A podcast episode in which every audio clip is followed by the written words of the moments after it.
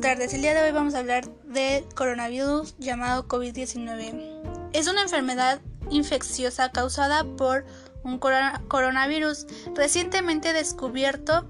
La mayor de las personas que, que se enferman de COVID-19 expiran situaciones de leve o de leve a moderado, que es lo que quiere decir que empiezan con un estornudo y terminan eh, con problemas de respiración muy graves y hay personas que han muerto porque no hay no hay curación se puede decir que ahorita nada más lo único que podemos tener son las eh, son las vacunas pero que solamente nos van a ayudar a que no nos dé tan fuerte y no es una total curación para que no tengamos esa infección.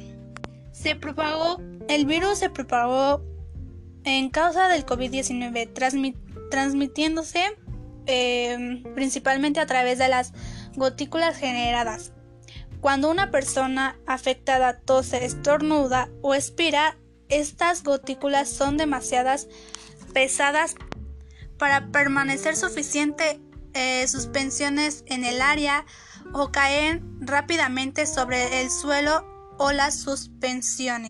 Si usted está cerca de una persona que tiene COVID-19, es mejor protegerse. Es necesario usar cubrebocas que cubra la parte de la nariz y cubra...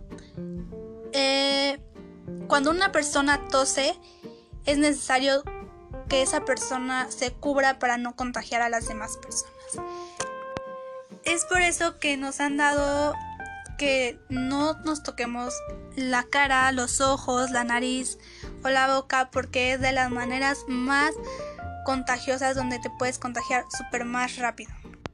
Han muerto suficientes personas eh, por no tener una curación. Así que por favor les pedimos que usen cubrebocas para no infectar a más personas y cuidarnos y no salir tanto de casa, solamente cuando es necesario y necesitamos algo para tener algo en casa.